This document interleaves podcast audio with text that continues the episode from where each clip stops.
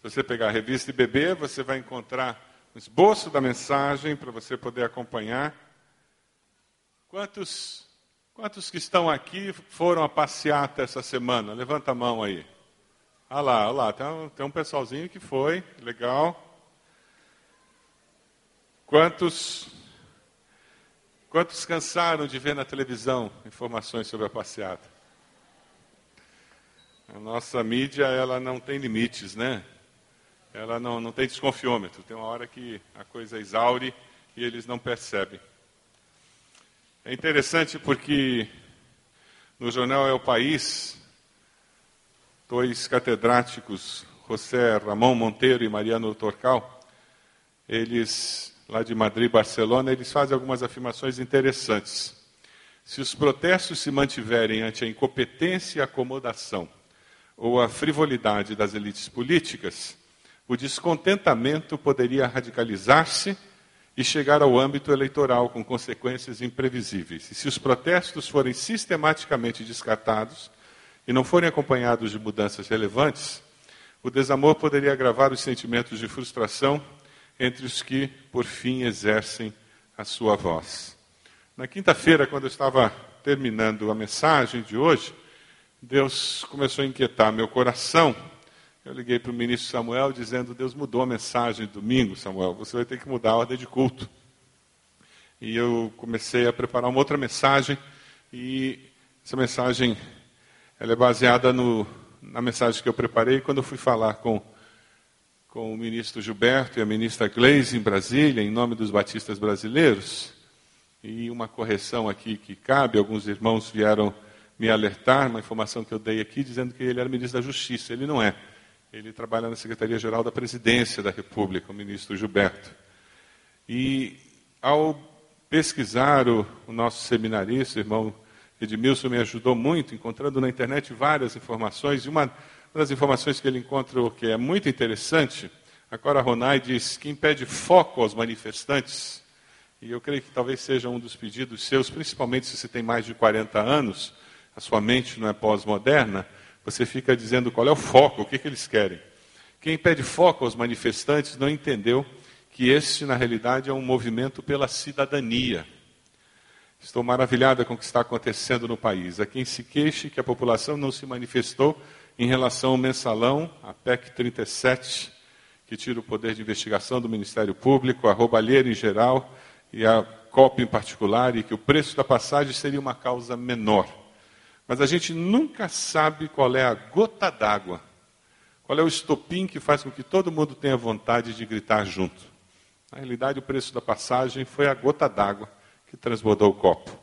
O que no começo era, era só um protesto contra 20 centavos, virou o protesto que todos queríamos, contra todas as desfeitas que nos vêm sendo feitas de todos os lados, por todos os partidos e por todos os poderes. O prefeito de Curitiba, Fruit, ele foi muito feliz em algumas afirmações, algumas. As manifestações que estão acontecendo em vários estados nos dão um sinal muito claro de que a política tradicional está perdendo espaço, está à beira da falência. Este foi um sinal que não se discute mais apenas centavos, se discute qualidade, mudança de postura e uma nova relação da população com o poder público. As pessoas não querem mais intermediários. O Brasil conquistou a democracia, a estabilidade econômica, a inclusão social, e essa abertura exige uma demonstração que essa geração faz buscando uma nova forma de relação público-poder público. Nós vivemos dias de muita tensão. Para alguns, expectativa, para outros, dúvidas. O que, que vai acontecer depois disso? O que significa todo esse movimento popular. Certamente o povo de Brasília anda preocupado, não tenham dúvida, por mais calmos que eles pareçam na televisão. Eles não sabem o que vem disso. Eu queria mostrar para vocês um vídeo que o nosso Ministério de Comunicação coletou, só para relembrar no nosso coração um pouquinho de tudo que a gente viu essa semana. Dá uma olhadinha. Como discípulos de Jesus podem e devem se manifestar? Nós vimos pessoas depredando, pessoas se manifestando de forma violenta e vimos pessoas agindo de uma forma completamente oposta, manifestando suas opiniões, seu protesto. Ah, na palavra de Deus nós encontramos muitas situações de insatisfação da população e nós podemos tirar alguns princípios de como nós, cristãos, dentro, inseridos na sociedade, podemos nos manifestar em situações parecidas. O texto que eu gostaria que você lesse e que nós refletíssemos nessa noite mostra um povo insatisfeito com a situação política e econômica. E eles foram levados cativos por causa disso. Um povo sendo estimulado a se revoltar por falsos profetas. Um povo sendo reafirmado da fonte de segurança verdadeira, que Deus era soberano. Um povo desafiado a assumir um compromisso com Deus, buscar a Deus, porque nele existiria a solução. Você pode abrir lá em Jeremias, por gentileza? Jeremias 29, 4 a 13. Eu gostaria que nós refletíssemos na palavra oração. Nós, na palavra oração, encontramos dois componentes importantíssimos: o orar e a ação.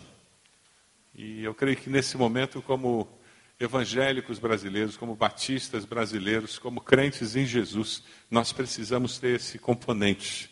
Precisamos ter a busca de Deus, precisamos buscar o sobrenatural de Deus na nossa vida, na nossa sociedade, e precisamos agir nesta sociedade para provocarmos mudanças, transformações tão necessárias. Veja se a pessoa perto de você tem Bíblia, se ela encontrou, se ela se achou aí. A partir do versículo 4, a palavra do Senhor diz: Assim diz o Senhor, o Deus de Israel, a todos os exilados que deportei de Jerusalém para a Babilônia. Construam casas, habitem nelas, plantem jardins, comam de seus frutos, casem-se, tenham filhos e filhas, escolham mulheres para casar-se com seus filhos, deem suas filhas em casamento, para que também tenham filhas, filhos e filhas. Multipliquem-se e não diminuam. Busquem a prosperidade da cidade para a qual eu os deportei e orem ao Senhor em favor dela, porque a prosperidade de vocês depende da prosperidade dela. Porque assim diz o Senhor dos Exércitos, o Deus de Israel.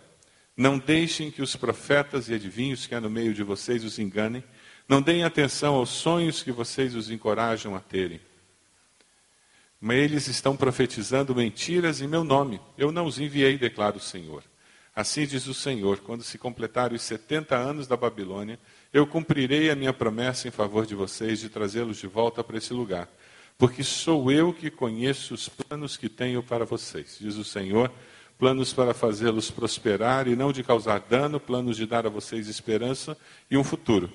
Então vocês clamarão a mim, virão orar a mim e eu os ouvirei. Vocês me procurarão e me acharão quando me procurarem de todo o coração.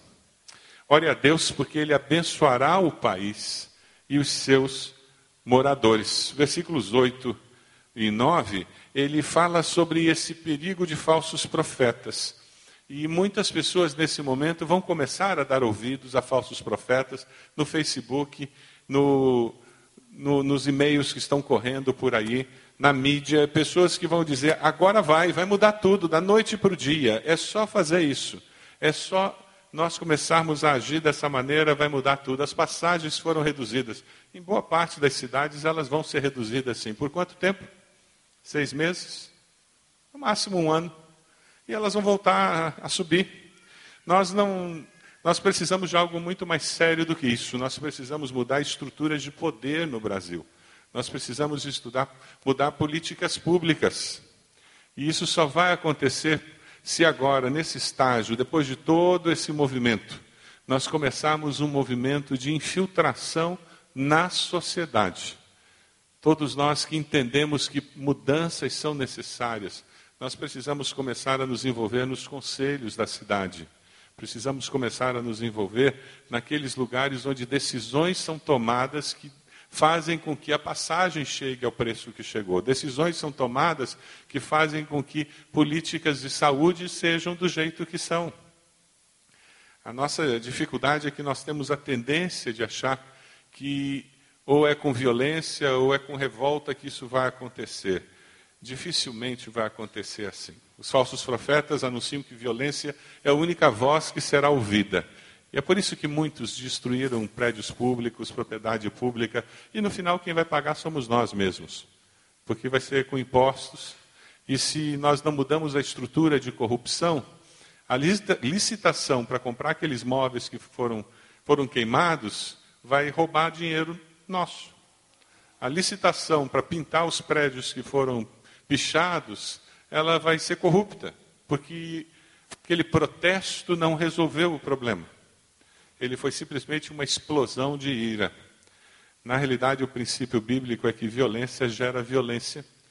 E quando nós olhamos Romanos 12, 21, isso fica muito claro. Vamos ler juntos o texto de Romanos 12, 21? Não se deixem vencer pelo mal, mas vençam o mal com o bem. E essa foi uma das tônicas muito positiva de todo esse movimento. Aqueles que estavam nas ruas lutaram contra os que vinham para depredar, para acabar com a propriedade pública para destruir ônibus, e isso foi tremendamente positivo. Eu creio que o princípio bíblico que nós precisamos abraçar, e como cidadãos nós precisamos abraçar, por sermos cidadãos aqui, apesar de sermos cidadãos do céu também, ele está no versículo 4, 5 e 6. Dê uma olhadinha aí, os versículos 4, 5, 6. Existia revolta, frustração, eles estavam exilados, foram levados à força para um outro país, eles estavam num lugar que eles não gostavam, que eles não queriam, eles estavam sendo humilhados, e o profeta vem e traz a mensagem de Deus: já que você está aí, faça o seu melhor onde você está. Provoque transformação no lugar onde você está. Cuidado com o discurso de soluções rápidas, porque a vida é vivida em processos. A vida não é vivida pontualmente. A vida não é vivida numa passeata. Essa passeata pode servir até de ponto de partida, mas o segredo é como nós vamos viver agora. Infelizmente, o povo brasileiro que carregou aquele cartaz contra a corrupção, ele tem uma cultura corrupta. Porque muitos daqueles jovens que carregaram o cartaz contra a corrupção, eles não teriam nenhuma dificuldade de colar na escola para passar. Porque a nossa cultura brasileira é corrupta. Aqueles que estavam segurando o cartaz contra a corrupção, infelizmente não teriam nenhuma dificuldade de pagar uma consulta mais barata no médico, porque ele disse que a consulta é mais barata se é sem recibo. A nossa cultura brasileira é corrupta. Temos sim muitos brasileiros honestos, honrados, graças a Deus por isso. Mas a nossa cultura é corrupta. O que acontece em Brasília é reflexo do que acontece no bar da esquina. É reflexo do que acontece na escola, na universidade. É reflexo do que acontece no condomínio. Em que alguém assume como síndico do condomínio e ele pinta o prédio, e o que, que ele faz? Ele pinta o apartamento dele, levando vantagem. Ou de graça, ou com um preço tremendamente barato. E não faz ideia que isso é corrupção. E que aquele, aquela empresa que pintou o prédio e pintou o apartamento dele de graça, cobrou o preço da pintura do apartamento dele, sabe aonde? No prédio. Óbvio. Uma cultura corrupta precisa ser mudada, e é onde entra o evangelho de Jesus mudando. É por isso que discipulado é tão essencial na vida do cristão, porque é com o discipulado que a nossa cosmovisão é mudada e nós começamos a viver com uma cultura não corrupta, que nós começamos a ter uma cultura celestial, uma cultura do reino de Deus. É por isso que não é opcional você participar de grupos de estudo bíblico. Não é opcional eu e você estudarmos a Bíblia. Não é opcional nós sermos confrontados por irmãos no nosso crescer da vida cristã. Porque sem isso nós não experimentamos transformação e nós não transformaremos nosso país, não importa quantas passeatas, quantos movimentos sociais venham acontecer no nosso país. A vida é vivida em processos. Filipenses 1,6 nos lembra disso e tantos outros textos nos lembram disso. Aquele que começou a boa obra vai continuar fazendo essa boa obra. Você está envolvido nesse processo de transformação? Ou a sua cosmovisão continua sendo pagã? E quando você tem uma vantagem, você se aproveita. Você tem uma oportunidade, você leva vantagem.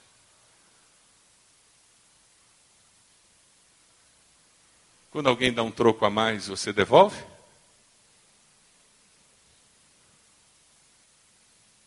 Coisas simples. Que muitas vezes, apesar de ser evangélico, cristão, membro de igreja, nós ainda não mudamos a nossa cosmovisão. Como nós vamos mudar a cosmovisão do nosso país? Nós evangélicos aumentamos em número, mas infelizmente não conseguimos ainda influenciar a ética da nossa nação. Ainda não conseguimos mudar a nossa maneira de ser. O jeitinho brasileiro continua sendo não evangélico, não cristão. Versículo 29, capítulo 29, 7, é um texto precioso demais. E ele coloca esse princípio, que é um princípio fortíssimo, para nós que vivemos numa sociedade assim, uma sociedade corrupta sem Deus, e vivemos insatisfeitos e querendo ver mudanças. Vamos ler juntos esse versículo?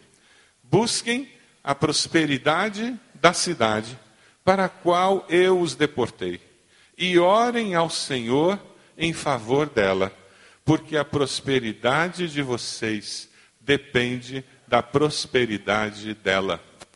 É assim que a gente vive com a cosmovisão bíblica. Eu estou aqui, é aqui que eu moro, a coisa não está boa, eu vou à rua, eu protesto, eu reclamo e eu oro por aqueles que estão investidos de autoridade.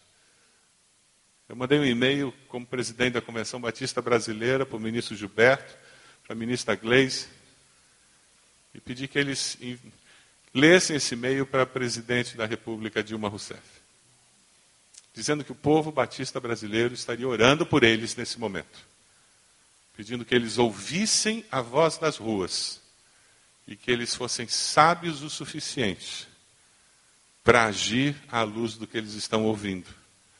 E coloquei o texto de Tiago, que aquele que precisa de sabedoria, peça a Deus que a todos dá liberalmente. Vamos orar pelas nossas autoridades agora? Vamos orar pedindo que nós possamos fazer diferença junto àqueles no nosso país que têm poder para decidir?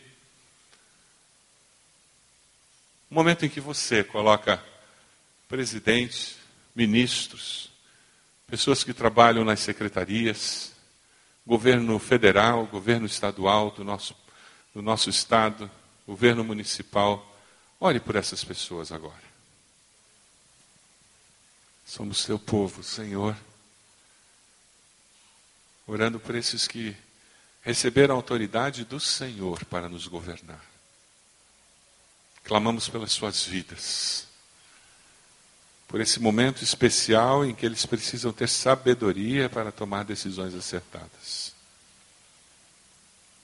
Que, independente de partidos políticos, de interesses desses partidos, eles possam tomar decisões abençoem a população, Senhor. Que promovam justiça. Nós nos colocamos nas tuas mãos, Senhor, para que o Senhor nos use para abençoar a nossa cidade, o nosso estado e o nosso Brasil. No nome de Jesus. Amém. Uma outra verdade incrível que surge nesse texto Veja os versículos 11, versículo 10, versículo 11. Assim o Senhor diz: quando se completarem os 70 anos, ou seja, olha, a notícia não é boa, não, não vai resolver o problema já. Não vai resolver. 70 anos vocês vão ficar aí cativos. Não era o que eles queriam ouvir. Mas Deus não nos trata como crianças mimadas, Deus nos fala a verdade, porque a verdade liberta. Mas olha, em 70 anos eu vou cumprir a promessa, eu vou trabalhar em favor de vocês, porque sou eu que conheço os planos que eu tenho.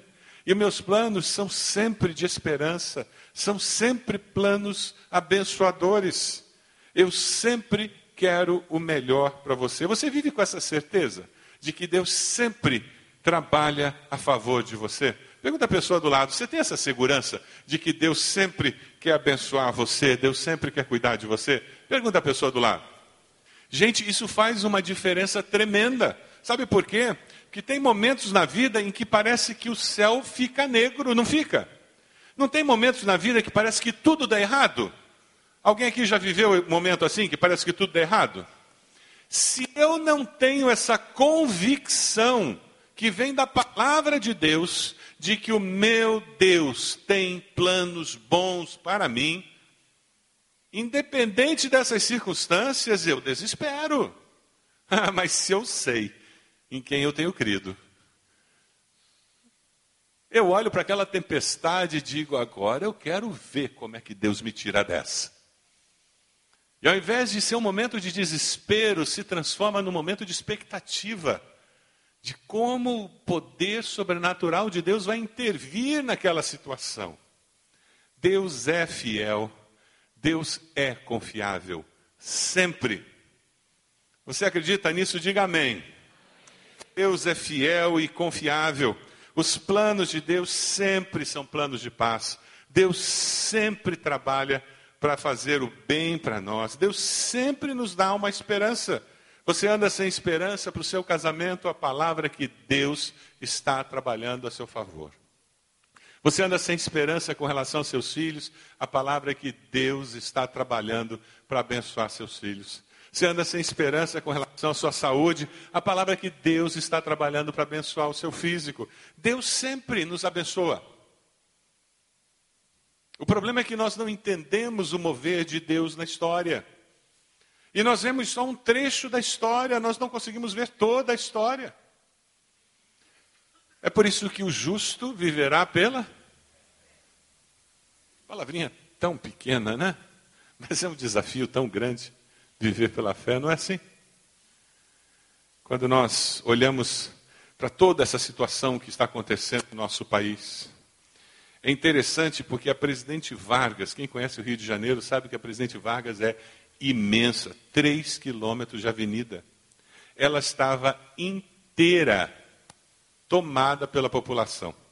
Eu li um, um comentarista, ele, ele dizendo: Eu não sei como é que esse pessoal conta número de pessoas em passeatas. Porque parada gay dá um milhão, dois milhões. O pessoal enche a presidente Vargas e dizem 300 mil. inteira. Um momento em que cidade pequena está tendo passeata de duas mil pessoas. A cidade tem cinco. A cidade inteira estava na rua. Um movimento que é gerado e que reflete um desejo de mudança, de algo novo. É interessante porque quando nós olhamos esse Deus que é confiável, esse Deus que tem planos, esse Deus que está no controle da história da nossa vida, aí nós somos lembrados que Ele tem um propósito. Você acredita que Deus tem um propósito para a sua vida? Qual é o propósito de Deus para a sua vida nesse tempo que se chama hoje? Sim, porque o julgamento do mensalão estava balançando, né, com esses dois juízes novos possibilidade de reduzirem as penas e de repente Zé Disseu nem, nem ir para a cadeia. E a PEC 37, que vão julgar quarta-feira agora, em que querem tirar do Ministério Público o poder de investigação. Claro, porque quem fez o mensalão acontecer foi o Ministério Público. Delegado jamais teria chegado onde o Ministério Público chegou, porque os políticos já teriam tirado o delegado da delegacia e colocado outro. E as leis de homofobia que estão no Congresso para serem aprovadas? E a volta que o judiciário deu, enquanto todo mundo estava olhando e controlando as leis com relação a casamento homoafetivo, e de repente o judiciário decide. E ele se transforma naquele que faz leis agora no país. E decide que é legal pessoas do mesmo sexo se casarem. Ao invés de ser a casa legisladora que fez as leis. E a legalização do aborto? Está sendo discutida. E a transformação de prostituição em uma profissão.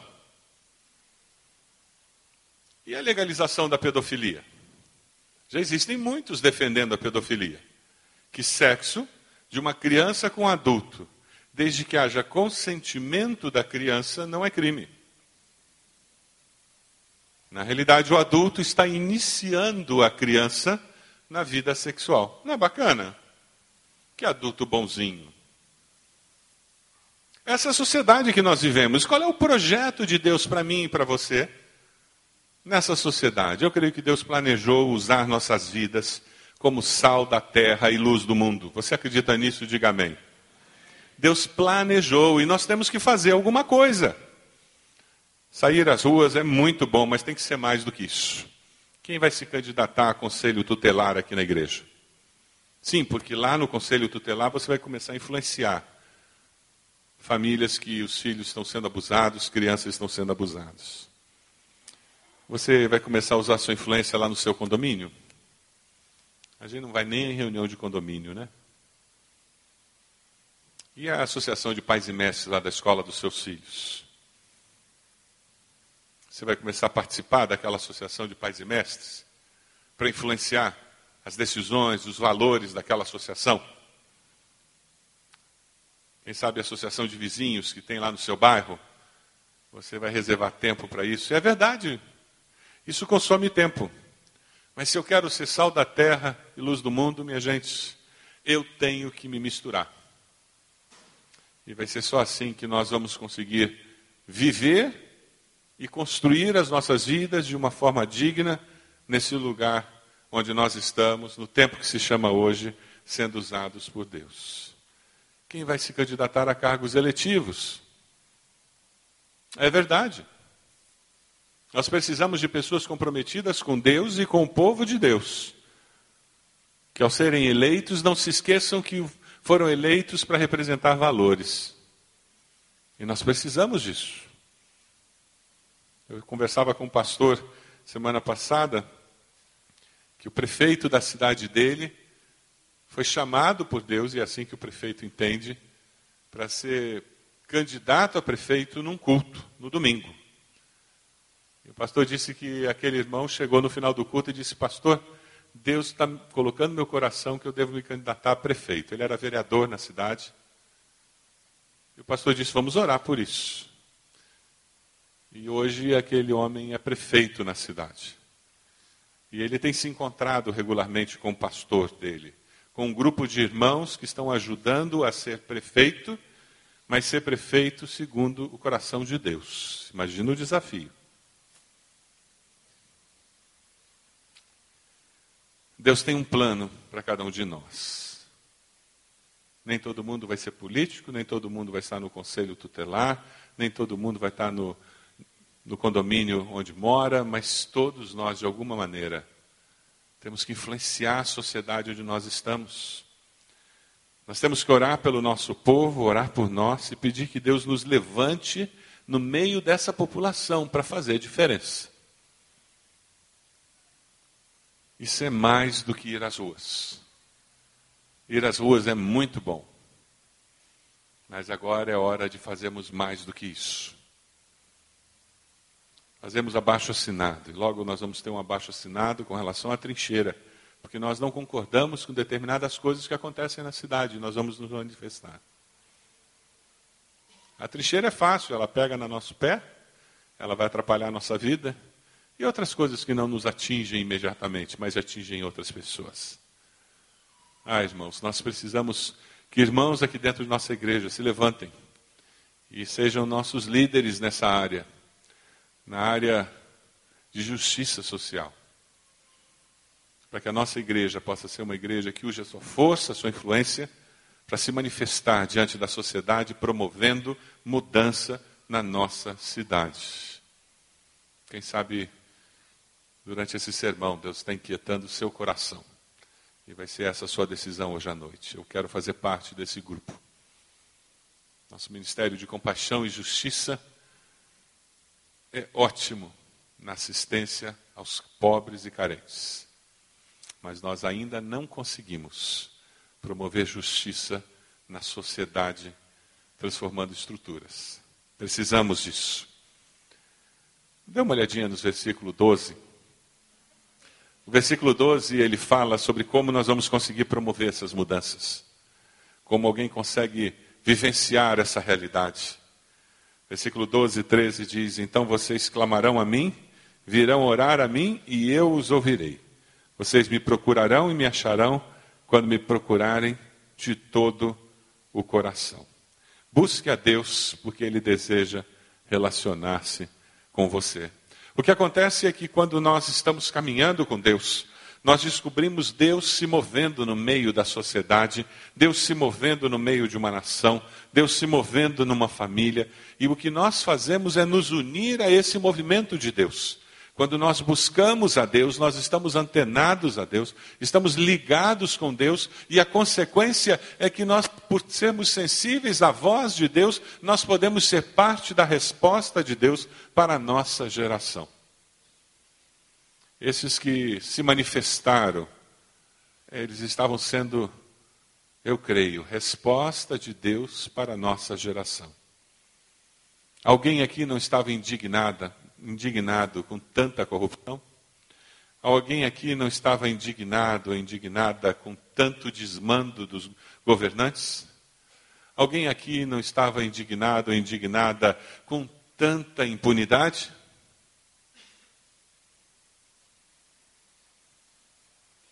É claro que aqueles que quebraram, aqueles que agrediram, eles estavam fora da sintonia do movimento todo. Mas certamente esse movimento refletia o que existia no coração da grande maioria da população brasileira. Chega, basta, já tivemos o suficiente. O desafio que eu creio que a palavra de Deus nos dá hoje é busque a Deus para que nós possamos começar a fazer diferença estrutural na nossa sociedade. Enquanto vivemos aqui, por mais 70 anos, 20 anos, 80 anos. Vamos fazer essa cidade prosperar. Vamos promover a paz nessa cidade, porque nós estamos buscando a Deus e Deus está nos capacitando para promover transformação neste lugar. O Salmo 33, 12 nos diz: Como é feliz a nação que tem o Senhor como Deus. Vamos ler juntos? Como é feliz a nação, Senhor como Deus, o povo que ele escolheu para lhe pertencer. Como transformar uma sociedade? Oração. Orar e agir. Ora, ação. Como transformar uma sociedade? Ora, ação. A rede do pastor Marcos começou a conversar na internet sobre uma vigília no dia 5 de julho. E eu creio que essa vigília de oração pelo Brasil pode se transformar numa vigília da nossa igreja. O que vocês acham? Amém? Você viria aqui das nove da noite até a meia-noite para orar pelo Brasil? Quantos viriam? Acho que a gente vai ter que fazer a vigília aqui, Pastor Marcos. Nós vamos marcar a vigília para esse salão, então. Dia 5 de julho, sexta-feira. Vai ter que acabar o médio um pouco mais cedo ou juntar, finalizar o médio com essa galera toda. Tudo bem, pastor André? Cadê os medianos aí? Onde é que estão os medianos? Ah lá, galera. Podemos chegar aqui mais cedo? Eles disseram que sim. Também eu dizer não. Imagina que eu dizer não. Nós vamos começar com essa vigília. Eu acho que nós temos que fazer mais coisa. Se você tem uma ideia do que a gente pode fazer como igreja, manda um e-mail. Vem conversar com um dos pastores. Mas eu acho que nós temos que começar a ter alguns painéis aqui na igreja. Nós precisamos de uma comissão de justiça funcionando aqui na igreja. Para promover alguns painéis, nós começamos a discutir alguns temas da nossa sociedade foram levantados nessas passeatas e começamos a elaborar alguns documentos aqui na igreja. O que vocês acham? E vão começar a mandar para Brasília esses documentos, mandar para o governo do Estado. Vamos fazer isso?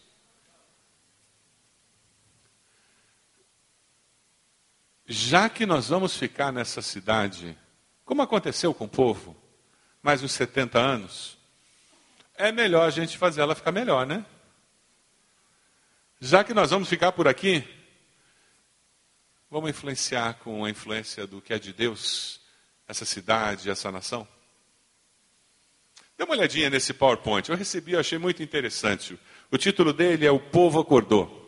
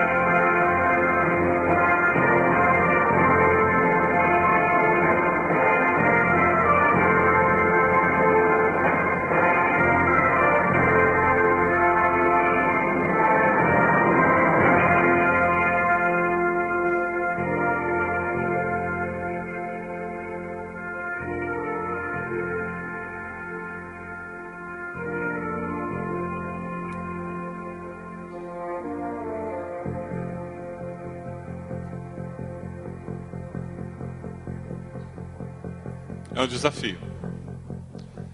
Os batistas brasileiros têm que se unir. Nós que cremos em Jesus e que entendemos que nós estamos aqui nesta terra, neste país, nessa cidade, com uma missão, temos que nos unir e promover transformações para honrar e glorificar o nome do nosso Deus. O desafio de hoje é um desafio muito simples. Você acredita que é possível, buscando a Deus, experimentar essa transformação na sua vida e promover essa transformação na sua família, na nossa sociedade, na nossa nosso estado e no nosso país. Você acredita nisso? Diga amém. Então você está sendo desafiado, se você acredita, ficar de pé e cantar um dos hinos mais caros para os batistas brasileiros, Minha Pátria para Cristo. É um hino muito cantado, um hino que reflete uma convicção de que nós temos que ganhar esse Brasil para Cristo. Nós temos que promover transformação que começa no indivíduo e atinge todas as áreas da sociedade. Se você realmente acredita nisso, que Deus pode, deseja e vai usar a sua vida, eu vou convidar você para ficar de pé. E com isso você está respondendo a esse apelo e dizendo: Eu quero ser parte da resposta de Deus para essa geração. Eu quero me unir àqueles que saíram às ruas dizendo: Eu quero ser parte da resposta de Deus para essa geração. Eu não sei se nós, como igreja, teremos que sair às ruas daqui a pouco. Eu não sei se nós teremos que escrever abaixo, abaixo assinados. Se dentro em breve nós vamos, como igreja, lá para o plenário da Câmara de Vereadores, encher aquele plenário, para deixar claro uma posição nossa. Eu não sei se vai ser a Câmara de Deputados estaduais. Mas pode ser que Deus nos leve a fazer isso. E nós vamos fazer isso não porque nós temos ambições políticas eleitoreiras, mas porque nós entendemos que nós temos uma missão nessa cidade, uma missão nesse estado, uma missão nesse país. Se você entende assim, cante, mas cante com vontade. Minha pátria para Cristo, dedicando a sua vida ao Senhor.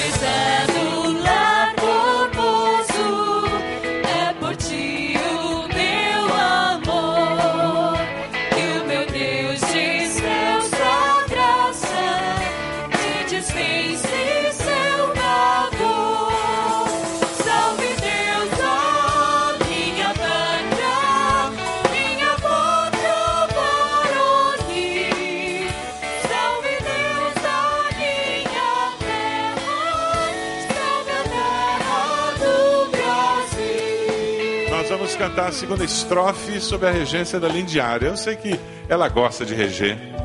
E se tem alguém que ama esse Brasil, é a Lindiara. Ela já foi prefeita, ela sabe do que nós estamos falando. Ela sabe o que é lutar contra um sistema. Ela entende bem toda essa luta. Deixa ela conduzir você nessa adoração ao Senhor, cantando Minha Pátria para Cristo.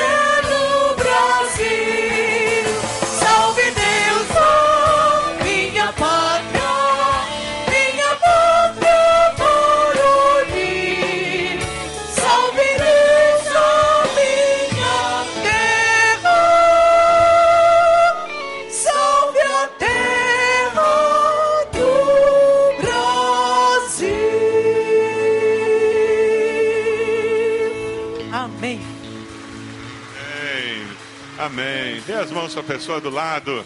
Vamos formar uma grande corrente agora.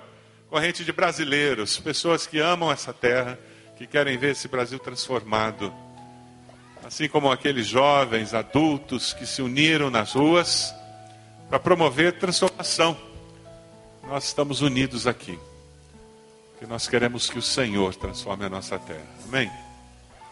E nós queremos ser agentes de transformação. Talvez porque você vai assumir uma posição de liderança lá na Associação de Pais e Mestres. Talvez você tenha que deixar de ser líder de célula. Você vai se transformar só num membro de uma célula. Porque você vai ser líder da Associação de Pais e Mestres na escola do seu filho. E a sua célula vai orar por você, por aquela nova posição de liderança. Quem sabe você vai assumir uma posição lá na associação de, do seu bairro. E você vai ter que sair do coro. Porque bem aquela noite que você está dedicando. E você vai pedir a sua célula para interceder por você. Porque você tem um novo ministério agora. Seu ministério é, é lá na Associação de Pais e Mestres. Seu ministério é lá fora. Nossa igreja precisa começar a expandir os seus ministérios para fora dos ministérios da igreja. O desafio de hoje à noite é esse, irmãos. Nós sermos enviados para a sociedade com uma consciência de missão, sendo apoiados pela igreja em oração, para que nós possamos cumprir essa missão na sociedade. Você pode fechar seus olhos. Qual a impressão que o Espírito Santo tem colocado no seu coração nessa hora? Existe um desafio dado por Deus a você? Diga: Eis-me aqui, Senhor. Envia-me a mim. Qual o toque do Espírito no seu coração? Diga Espírito Santo de Deus. Continue fazendo a boa obra na minha vida.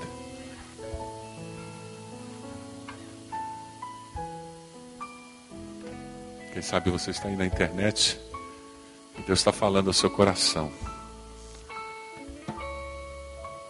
Deixe Deus fazer a obra na sua vida também.